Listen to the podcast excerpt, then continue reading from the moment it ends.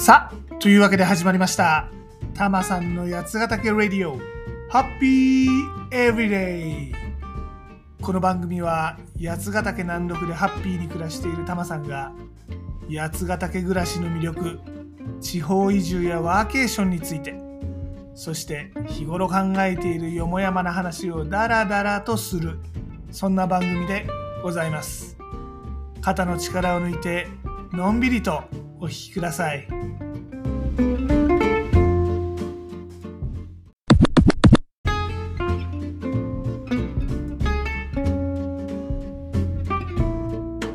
今回はみんな大好き。カレーのお話です。タマさんも大好きです。カレー。なんていうかな。世の中すごくラーメン好きな人っているじゃないですか。なんかこの日本中のうまいラーメン屋行列してみたりなんかニンニクマシマシでこってりとか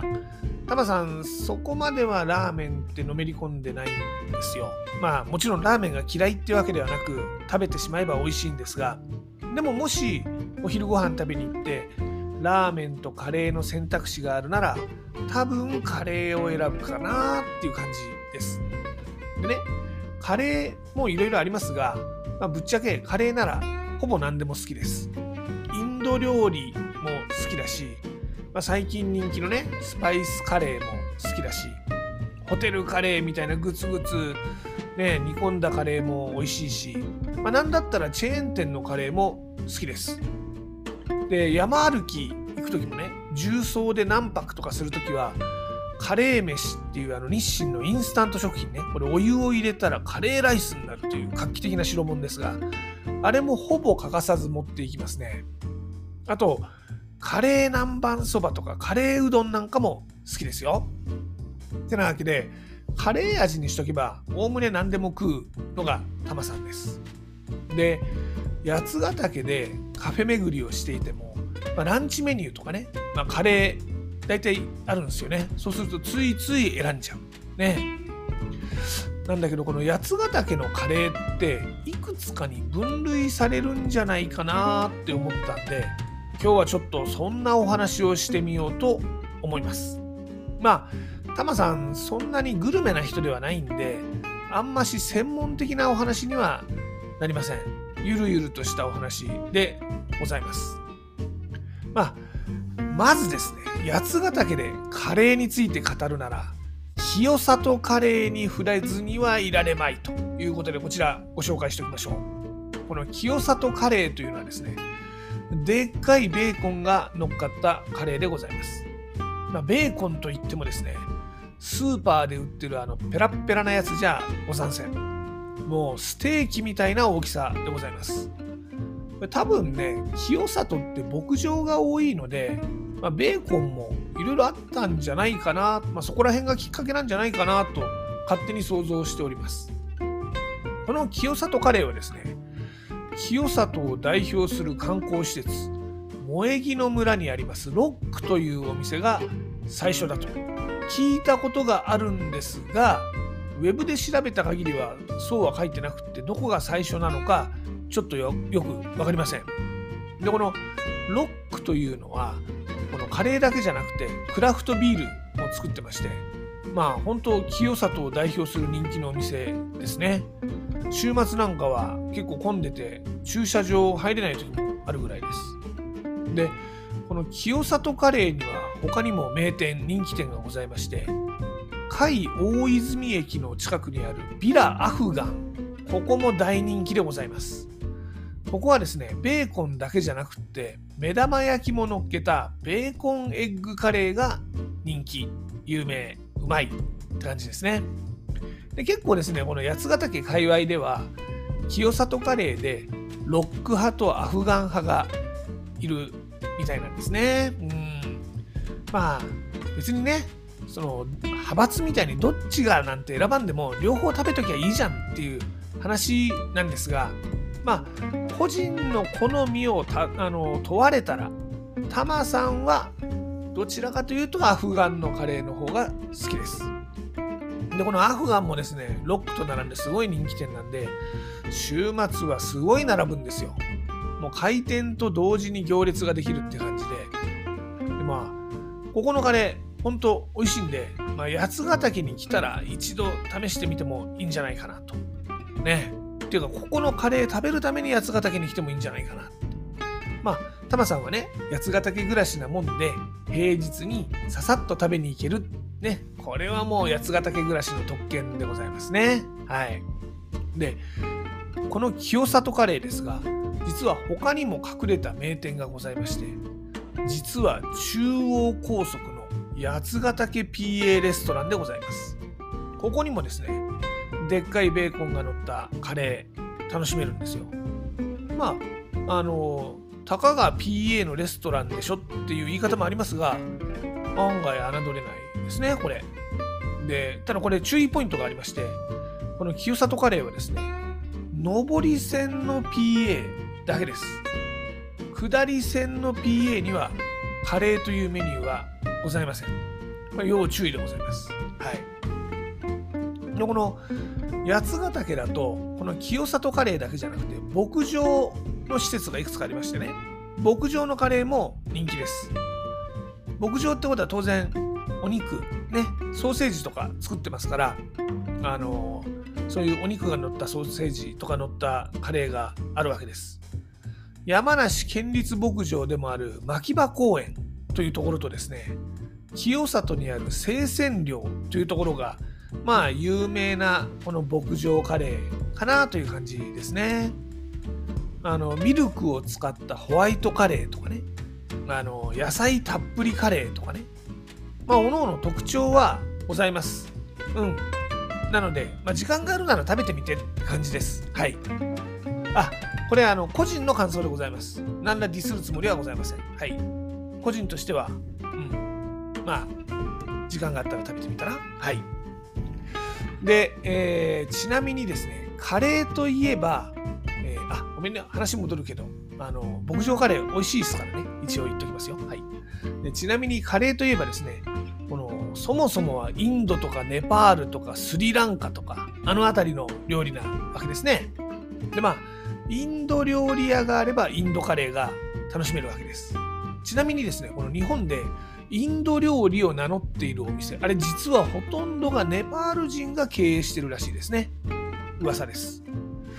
なので、ネパール料理とか北インドのカレーが日本のカレー屋さんほとんどなんですって。で、北インドって内陸だから、マトンとかお肉のカレーが多いんですよね。で、逆に南インドは海に面してるから、シーフードのカレーとかも多かったりするらしいですよ。これは、まあ、ちょっと仕入れたネタですけどね。はい。で、まあ、このインドカレーね、まあ別にスリランカカレーでもネパールカレーでもいいんですが、いわゆるこの外国料理カレー、美味しいですよね。ただね、八ヶ岳っていわゆるこのインド料理出すお店ほとんどないんですよ。まあ3、4軒あるかな。うん。日の春にあるオウルっていうところが、まあ、インド風カレーを歌ってますが、まあ、ちょっとね、僕はね、カフェ風のアレンジが強い印象ですね。うん、であと、富士見町にあるカフェダンダン。こちらはスリランカ人のご主人がやってて、まあ、ありかな、美味しいなって感じですね。あの、この手のところでですね、大泉にある古民家カレーカフェがあるんですが、サーカスっていうところがあるんですが、ここ美味しいです。結構スパイス効いてて、あの、まあ、今ご紹介したとこどこもお好みあると思いますけどタマさんのお気に入りをあげろと言われたらサーカスかなって思いますねサーカスはね多分このインド料理そのまんまというよりは最近流行りのあのスパイスカレーの流れを受けてる感じのアレンジなんですけどまあ手が込んでる感じで美味しいですよ、うん、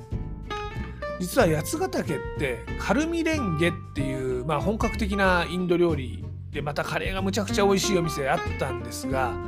ここねお店畳んじゃったんですよね。まあ他にも八ヶ岳アウトレットの中にもインド料理屋さんあったんですがコロナの間に閉店しちゃったんですよね。まあ八ヶ岳アウトレットはもうアウトレットそのものがうやうやですから、まあ、なかなかお店も難しいでしょうね。うん、他にもあの小淵座にですねネパール料理屋さんもあったんですけど、こちらも畳んじゃいまして、実は今八ヶ岳というのはこのインド料理がなかなか食べられないエリアなんでございます。誰かねこの本格インド料理屋八ヶ岳でやってくれませんかねやってくれたらタマさんきっと時々食べに行きますよ。はい。まあ他にもカレーといえばですねホテル風カレーあのたっぷり煮込んだやつね。あれも美味しいですね。ああいうスタイルも結構あります。タマさんがね美味しいなと思ったのは甲斐小泉にあるもみの木食堂っていうところと、まあ、やっぱり甲斐小泉にあるんですがカフェ元町屋っていうとこですね。もみの木食堂は2種類のカレーを楽しめる。まあほんとグツグツ煮込んだっていう感じでこれはコクがあって美味しいですね。で元町屋はですねあのスプーンとかのシルバーも本当立派でなんか本当ホテルであのなんていうのクラシックホテルでカレー食べてるみたいな感じがしていいですね。うん。でまあ他のカフェでもいっぱいカレーってやっぱり出すんですが八ヶ岳のこのカレー多いのはいわゆるカフェ風カレーというやつですね。お野菜たっぷり。なんかね健康的で見た目も SNS 映えするような感じのカレーでございます。例えばライスもね雑穀米色のついたお米使ったりとかね、まあ、いわゆるおしゃれなカレーというやつでございます。これはねほんとねいろんなお店が出してますあのほとんどのカフェでカレーというランチメニューはあるんじゃないかなでまあタマさんこのカフェ風カレーで美味しいなと思うのは小淵沢にあるそばなカフェというところのそばなカレーでございますね。こちら、まあ、まさにカフェカレーの王道のような雑穀米を使ってましてね。で、サラダも一皿に乗ったワンプレートのカレーなんですね。あとは、富士見町にあるカントリーキッチン。こちらはですね、焼きカレーというものを出してます。これも美味しいです。石焼きビビンバみたいなまあ、器石の器熱々の器で食べるカレーなんですけど熱々の器にカレーライスもうカレーとライスと一緒にねギューって押し付けて、まあ、ちょこっとこのおこげみたいな感じにして食べるんですね、まあ、一風変わった食べ方ですけどこれすげえ美味しいおすすめです、カフェ風カレーはですねどこのカフェもまあ特徴のあるカレーをね用意してますんでまあ、例えばオーガニック野菜にこだわったりとかね、まあ、盛り付けが超可愛かったりとかね、もう映え映えね。ってことで、まずは八ヶ岳のカフェでいろんなカレー試してみてほしいですね。まあカレー以外も美味しいですけどね。っていうあたりがまあ今回の結論でしょうかね。はい。まあなんといってもカレーは外しません。うまいです。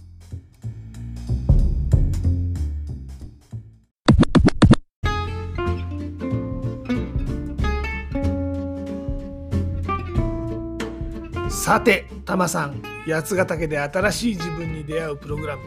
やつくる始めました。日常を離れた八ヶ岳でワークショップやリトリート体験をすることで新しい自分を発見します。詳しくはタマさんのブログ、やつナビ、yatsunavi.jp の記事を見てみてください。メール会員の登録も絶賛募集中ですよ。やつナビでは八ヶ岳で楽しめるアクティビティや移住に役立つ情報もお届けしています。また八ヶ岳暮らしについては SNS でも案内しています。Twitter では全部カタカナで「ハッシュタグたまさんラジオ」を検索してみてください。ちなみにユーザー名はたまさんラジオ。これは全部英語ですね。たまさんラディオになってます。インスタグラムでは、ハッシュタグ、ブラタマリ的なを検索してみてください。ちなみにユーザー名はヒロたまりです。どちらもね、いいねとかリツイートとかフォローとかしてもらえると嬉しいです。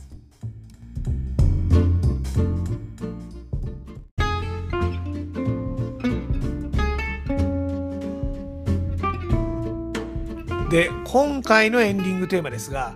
ソニンのカレーライスの女をお届けします今回はね、まあ、カレーのお話なんでカレーの歌探しましたよでこの歌ってるソニンというのはモーニング娘。とかの結構初期の頃ですね。だからハロプロなのかな？うん。つんくのオーディションでデビューしたあのテレ東のオーディション番組とかで出てきた歌手の一人でございます。あんまし長い期間売れてたというわけではないですけどまあマイナーなアイドルゆえにコアなファンがついていてあの頃の空気感を出してるアイドルなんで、まあ、ちょっと聞いてみてほしいなと思います。で例によって僕はジャスラックに参加してるわけではないので番組の中でこの曲をお届けすることはできません。なのでご自身で番組の後で配信サービスとかでこの曲を聴いてみてください。でもちょっとだけお手伝いさせていただきます。アレクサソニンのカレーライスの女かけて。ではごきげんよう。また次回。